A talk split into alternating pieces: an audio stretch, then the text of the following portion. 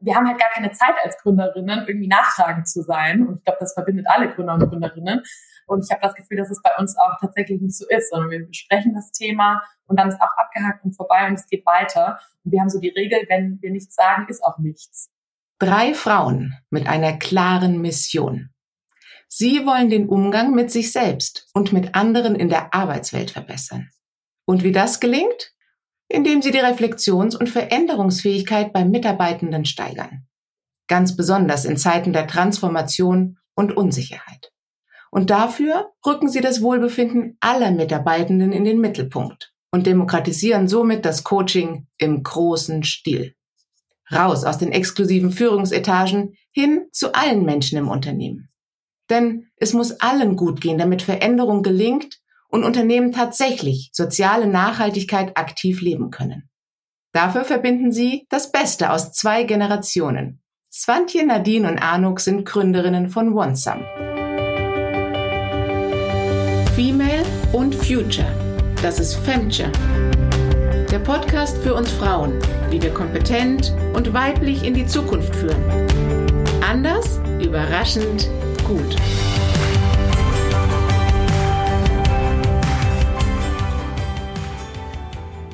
Begrüßt mit mir die Co-Founderin Anuk Hade. Hi, Nadine. Hi. Schön, dass du da bist. Ich freue mich richtig drauf.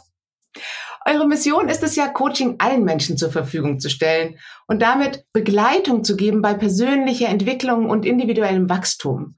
Und es ist ja ganz wichtig, dass wir das rauskriegen, dass das nur in den Führungsetagen gelebt und zur Verfügung gestellt wird, sondern wir erfahren ja alle die Transformation im Unternehmen. Was hat euch denn hierzu motiviert und wieso macht ihr denn dafür eine digitale Plattform? Ja, wir kommen selber aus dem Coaching-Bereich, also aus dem klassischen Coaching und haben auch mit Führungskräften gearbeitet. Also vor allen Dingen Swantje und ich. Swantje ist Ende 50 und arbeitet schon seit fast 30 Jahren als Coach und ist auch immer noch weiterhin überzeugte Coachin. Und ich habe auch in der Führungskräfteentwicklung gearbeitet. Und wir sind also beide super überzeugt von der Wirkung von Coaching und haben aber dann beide auch diesen Pain Point gehabt, dass wir gesagt haben, okay, das erreicht eben nicht genug Leute. Wir wollen mehr Menschen damit erreichen und wir wollen mehr Menschen mit dieser Wirkung beglücken, sozusagen.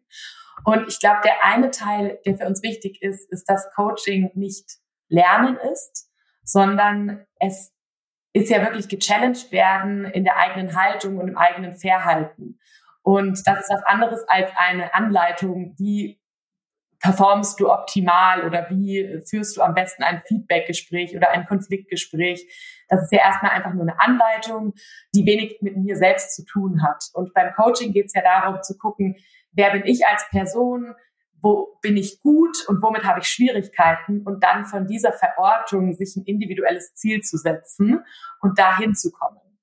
Und der andere Zusatz ist, dass du beim Coaching ja auch in die Tiefe gehst und guckst, warum verhalte ich mich so? Was habe ich da vielleicht in meiner Kindheit gelernt oder aus eben vergangenen Erfahrungen, vergangenen Unternehmenskulturen, in denen ich gearbeitet habe? Und was von diesem Erlernten möchte ich vielleicht jetzt aber auch verändern? Und das ist irgendwie für uns wirklich etwas sehr Individuelles und sehr Einzigartiges, was das Coaching zur Verfügung stellt. Und gleichzeitig hast du beim Coaching halt immer einen hohen Stundensatz. Deswegen wird es ja nur Führungskräften zur Verfügung gestellt in den Firmen oder Problemfällen, weil du dann sagst, okay, da ist es jetzt wirklich ganz, ganz wichtig, Coaching zu erhalten. Aber für uns ist das eben auch was, was präventiv, nachhaltig und stetig für die Selbstentwicklung funktionieren soll. Und das andere, also vielleicht noch ein dritter Punkt, ist, dass der Coach ja auch nicht immer verfügbar ist. Und das heißt, du hast dann eine Coaching-Session und dann hast du wieder ein paar Wochen dazwischen oder vielleicht auch Monate dazwischen. Da passieren ja trotzdem Dinge, die du vielleicht reflektieren möchtest. Aber dann bekommst du keinen Termin oder kann sich auch nicht aufraffen. Und dadurch haben wir gesagt, okay, wenn wir das digital machen und du sozusagen den Coach in der Hosentasche hast, steht es dir jederzeit zur Verfügung. Den Coach in der Hosentasche, den könnte ich öfter mal gebrauchen. Weil auch für mich persönlich kann ich sagen, ist das ein ganz wichtiger Aspekt, sich weiterzuentwickeln und zu gucken, was habe ich denn vielleicht für Glaubenssätze, was habe ich denn in mir drin, was mich so manche Ziele oder manche Potenziale nicht voll ausschöpfen lässt. Also ich finde es einen totalen Mehrwert, sich auf diese Reise zu begeben. Und ich erlebe im internationalen Umfeld, dass das in anderen Ländern ganz selbstverständlich ist, dass man sich privat Unterstützung holt auf seiner persönlichen Reifewerdung. Ja. Und in Deutschland ist das noch so ein bisschen verpönt. Und das finde ich super, dass ihr das da rausholt und sagt, nee, das ist was wirklich Wertvolles, das hilft dir als Individuum, als Mensch und natürlich auch den Unternehmen als Ganzes. Ja. Und du hast es schon so ein bisschen angeteasert. Aber warum ist es denn so wichtig, dass wir im Unternehmen nicht nur fachlich, technologisch und inhaltlich weiterentwickelt werden? Weil was haben wir? Learning Sessions und wieder ein neues Tool und eine, eine Prozesssession. Da finden wir enorm viel Zeit äh, während des Arbeitstages dafür. Aber um uns persönlich reifen zu lassen, da ist dann irgendwie immer die Zeit knapp. Ja. Warum ist das aus eurer Sicht so wichtig? Das ist eine sehr, sehr gute Frage. Also eine Frage, die ich sehr gerne beantworte, weil ich mir gerade auch sehr viel Gedanken darüber mache, okay, wir lernen ganz viele neue Skills in den Firmen, die extrem wichtig sind. Wie gehen wir besser mit Technologien um? Welche neuen Technologien müssen wir auch in unsere Arbeit mit einbinden? Und gleichzeitig denke ich mir, umso digitaler die Welt wird, desto wichtiger sind für mich die Human Skills. Also die Sachen, die wirklich irgendwie nur oder noch für eine ganz, ganz lange Zeit meiner Überzeugung nach nur wir Menschen können. Und ich glaube, dass die Skills so wichtig sind, weil sie uns eben einzigartig machen. Das ist auch etwas, was nicht ersetzbar ist. Und sie verbinden uns miteinander, also auch mit anderen Mitmenschen. Und irgendwie dieser Zusammenhalt, gerade in Zeiten der Veränderung, ist für mich auch ein ganz, ganz wichtiges Symbol. Und ich glaube, das ist ja auch, also das ist auch urmenschlich, dass wir da zusammenhalten. Und ich glaube, dass wir in den letzten Jahrzehnten, Jahrhunderten viele Eigenschaften uns angeeignet haben als Menschheit, die vielleicht auch so ein bisschen gegen Verbundenheit gehen. Also dass man eben sagt, okay, ich muss als Einzelperson zum Beispiel hervorstechen, also gerade jetzt in unserem Kulturkreis. Und deswegen glaube ich, dass wir diese Human Skills alle haben, weil die eigentlich eben urmenschlich sind und die teilweise in unserer Kultur nicht so im Fokus stehen oder wir sie auch verlernt haben. Und das ist, was wir irgendwie wieder trainieren wollen, damit du eben auch so ein Urvertrauen schöpfen kannst daraus, weil das ist etwas, an das du dich immer festhalten kannst. Egal was draußen passiert, egal was sich verändert, egal welche neuen Technologien kommen, wenn du gut mit dir selber umgehst und gut mit anderen Menschen umgehst, dann kannst du dich darauf verlassen, weil das wird sich nicht, das sind Skills, die gibt's schon seit es Menschen gibt, so. Und ich glaube auch, dass die uns einen großen Halt und auch eine gute Orientierung in der Veränderung geben, weil wir uns eben an uns dann ausrichten können und dann auch mit allem, was da draußen passiert, besser umgehen können. Absolut. Und das sind ja auch genau die Kernelemente, die uns von künstlicher Intelligenz und von noch so schlauen Computern unterscheidet. Und der andere Aspekt ist, was du mit den Urkompetenzen ansprichst. Es ist ja nachgewiesen, was uns als Menschen oder als Menschheit so weiterentwickelt hat, ist unsere Fähigkeit zu kollaborieren. Und das unterscheidet uns von der Tierwelt. Ja. Und ich glaube, genau diese Kernkompetenz ist so relevant für die nächsten Schritte, die sich andeuten, die wir schon so ein bisschen erahnen, was da kommt, dass wir uns da wieder auf unsere Gemeinsamkeiten besinnen. Und ich glaube tatsächlich, dass wir das so ein bisschen, weil wir einen anderen Trend hatten, weil andere Erfolgsfaktoren wichtig waren, um beruflich Karriere zu machen, um gut dazustehen, um so seinen eigenen Lebensunterhalt zu verdienen, waren andere Skills gefragt. Und man muss auch ehrlich sein, im Bildungssystem wird ein anderer Skill trainiert. Ja. ja. Und deswegen ist es so wichtig, dass wir es jetzt in der Arbeitswelt, wo wir genau ja mit diesen Veränderungen konfrontiert sind, uns da wieder gegenseitig stärken und diese Skills wahrscheinlich in den vielen Fällen einfach nur reaktivieren müssen und auch den Wert dieser Skills wieder hervorheben müssen ja. und aufzeigen müssen, was wir gewinnen können. Wir als Individuum, wir aber auch als Team, wir als ähm, Fachgemeinschaft im Unternehmen. Und Jetzt seid ihr ja ein Gründerinnen-Team von drei Frauen. Und wenn wir mal so ganz tief in die Urkiste greifen, dann ist es, ist es auf der einen Seite tatsächlich nachgewiesen, dass der Job von uns Frauen war, uns im sozialen Gefüge gut zu stellen. Die Männer waren mhm. draußen und haben sozusagen äh, uns das Futter besorgt und wir waren für die soziale Interaktion verantwortlich. Und wir haben natürlich auch diese Balken großziehen müssen, die uns für viele soziale Challenges stellen. Alle Mütter da draußen nicken gerade mit mir. also ich kann sagen, ich habe zwei Coaches, eine elf und eine 13, die mir täglich den Spiegel vorhalten. was denkst du denn, was ist, was ist der Unterschied, dass ihr als drei Frauen das gegründet habt? Und ähm, in der Ökosystem Startups sind ja Männer doch noch sehr dominant. Also vielleicht, was ist euer USP? Ja, uns hat diese Woche eine neue wahrscheinlich neue Gesellschafterin, gefragt, welche Themen, Herausforderungen wir gerade haben. Und wir haben dann ganz viel natürlich erzählt. Also jedes Startup hat ja seine Herausforderungen und das war alles so extern. Also irgendwie, ja, und da müssen wir besser werden und das und so. Und dann meinte sie, und im Team? Und Svante und ich haben uns eingeschaut und waren so, nö, das ist alles super. Und das ist nicht nur so dahingesagt, weil wir haben auch viele Themen, aber die werden halt bei uns sehr, sehr schnell angesprochen. Wir haben dafür Zeit, wir haben dafür Räume, wir haben da ganz viele Strukturen dafür. Das heißt, es ist nicht einfach so super und alle sind harmonisch und keiner äh, geht einen Konflikt an, sondern wir haben wirklich extrem starke individuelle Persönlichkeiten bei uns im Team. Ganz viele Frauen, auch ein paar Männer. Und da gibt es ganz, ganz viele Themen, aber die kommen eben immer sehr, sehr schnell zur Sprache und sind deswegen nie schlimm. Und ich glaube, dass wir da einfach einen sehr, sehr hohen Wert drauf legen. Ich glaube, weil wir Frauen sind und natürlich auch, weil wir dieses Thema ja auch nach außen tragen. Also das ist ja auch, was wir in anderen Firmen erreichen wollen.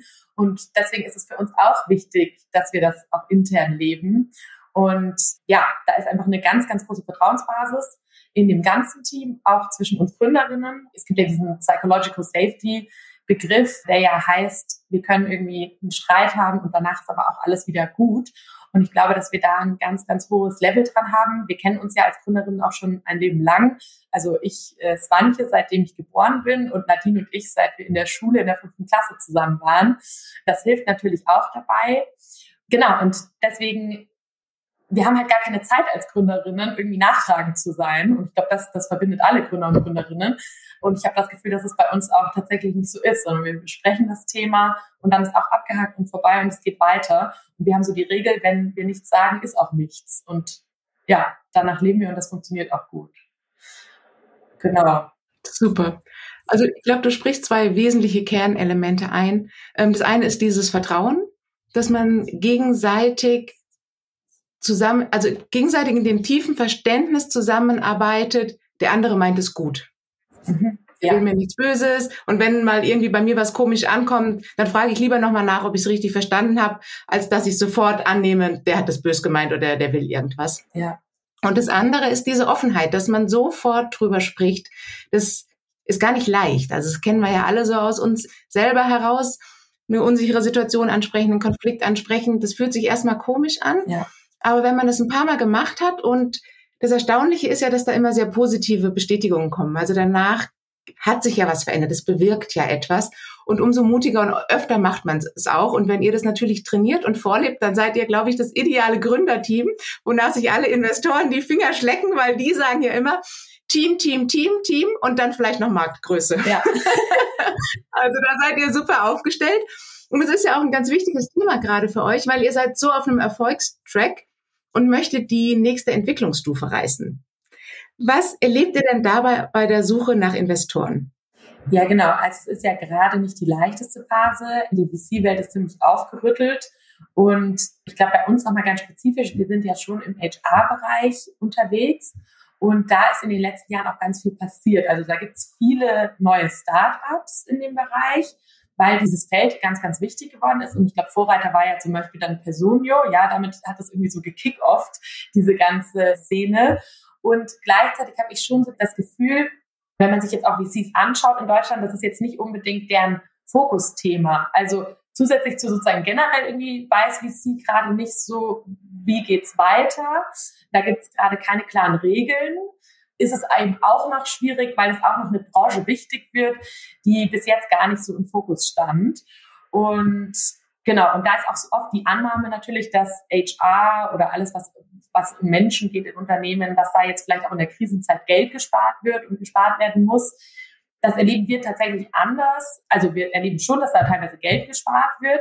Aber deswegen, wenn du mit einem guten Businessmodell kommst, wo du Firmen etwas anbieten kannst für viele Menschen, was irgendwie günstiger ist als für wenige Menschen, dann ist das ja erstmal positiv. Und die Firmen wissen auch, dass sie in diesen Zeiten von Krise und Veränderung nicht nichts machen können.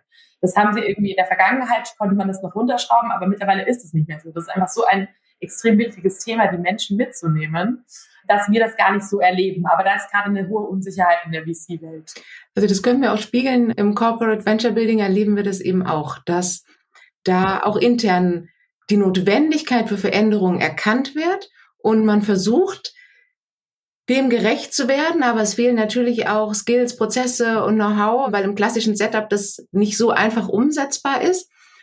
Und dann ist eben auch immer die Frage, wie finanziere ich das? Wie viel gebe ich in dieses risikobehaftete Umfeld rein? Und äh, wie viel investiere ich lieber in die Optimierung und noch das beste äh, Prozessoptimierung und Effizienzsteigerung im existierenden Kernfeld? Ich, ich glaube aber, dass wenn man ein gutes Produkt hat und durch Digitalisierung positive Effekte erzielen kann, was ja bei euch definitiv der Fall ist. Und ihr, ihr verändert ja sehr grundlegend was. Also da kann ich mir gut vorstellen, dass da NVC sagt, nee, da setze ich trotzdem drauf, auch in diesen unsicheren Zeiten.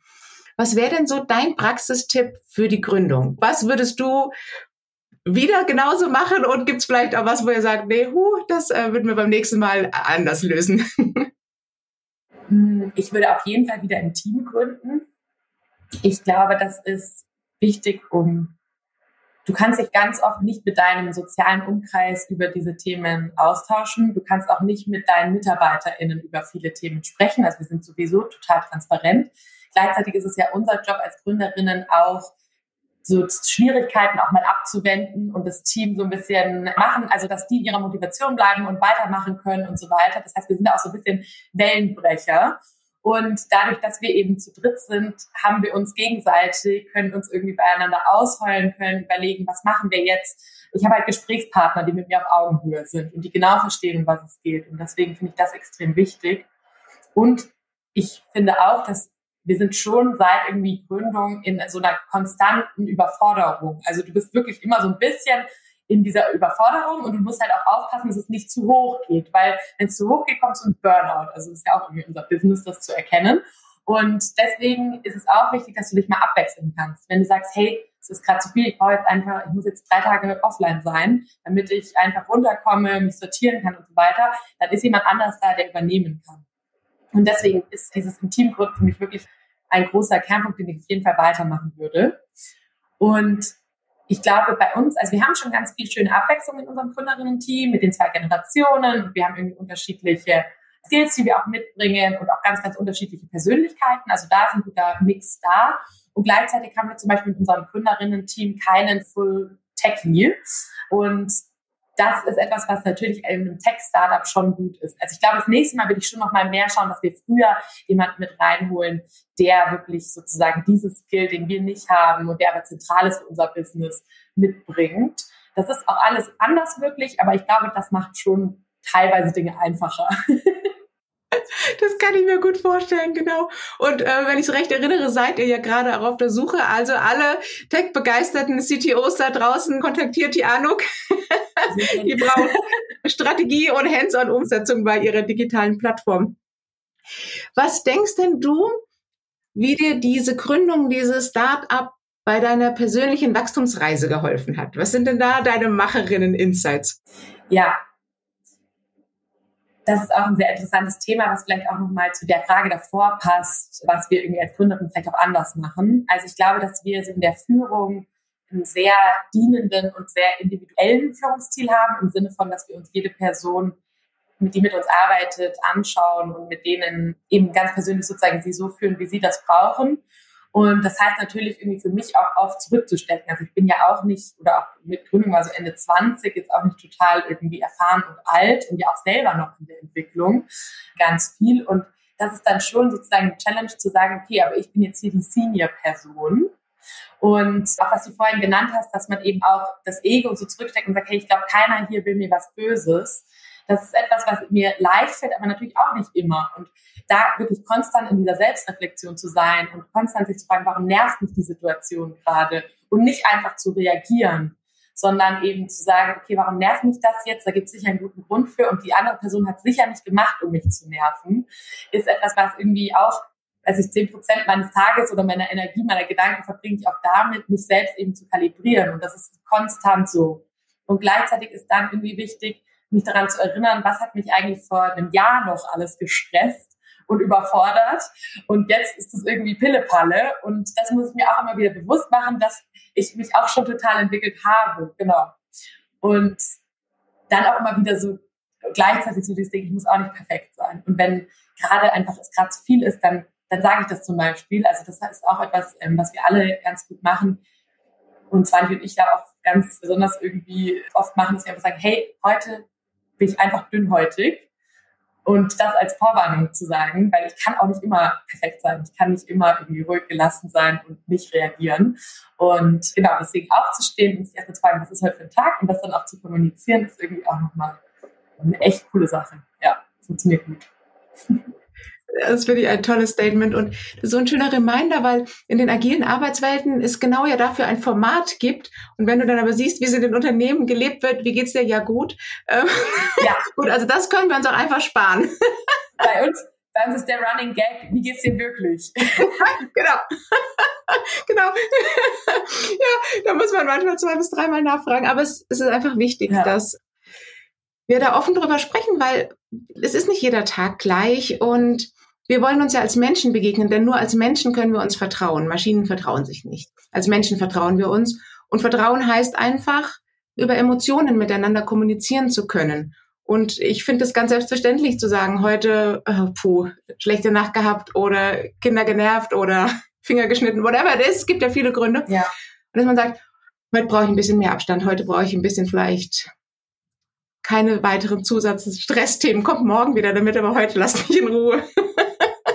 Ganz genau, man darf auch Grenzen setzen. Man muss nicht immer für alle verfügbar sein. Ja, oh ja, oh, da habe ich so mein Lernthema. Habt ihr eine Grenzen setzen Coaching-Session, die nehme ich. ja, die wird jetzt bald veröffentlicht, ja. Okay, ich bin Testerin. Liebe Anuk, heute ist dein Wunschfehltag. Was würdest du dir wünschen? Du hast es vorhin schon genannt. Also wir sind tatsächlich auf der Suche nach einem CTO. Gerne natürlich weiblich, aber natürlich auch gerne männlich. Wir haben ja auch Männer im Team. Alle sind willkommen, auch divers. Alles ist willkommen. Und wir bereiten auch gerade schon unsere nächste Finanzierungsrunde vor im Januar, Februar 2024. Und da sprechen wir natürlich auch jetzt schon mit VCs, die einen Impact-Fokus haben vor allen Dingen oder auch Family Offices, wo die Mission des Offices auch zu dem passt, was wir machen. Und genau, wenn euch das Thema interessiert, dann, dann meldet euch gerne. Ich stelle es euch gerne nochmal im Detail vor. okay, your wishes will be granted. ich drücke euch ganz fest die Daumen, dass das alles so klappt, dass ihr weiterhin mit diesem Spirit eure Unternehmung weiterführen könnt und dass ihr das nach außen tragt. Das ist so, so wichtig in den Zeiten, die wir gerade haben. Eine wunderbare Sache. Herzlichen Dank, liebe Anuk. Danke, liebe Nadine. Vielen Dank für den Podcast. Super schön mit dir. Liebe Hörerinnen, wenn euch das jetzt gefallen hat, erstens die richtig gute News. Femture ist auf Platz 18 der 50 besten deutschen Frauen-Podcasts gelandet. Da habe ich mich richtig drüber gefreut. Also ein herzliches Dankeschön an alle Hörerinnen.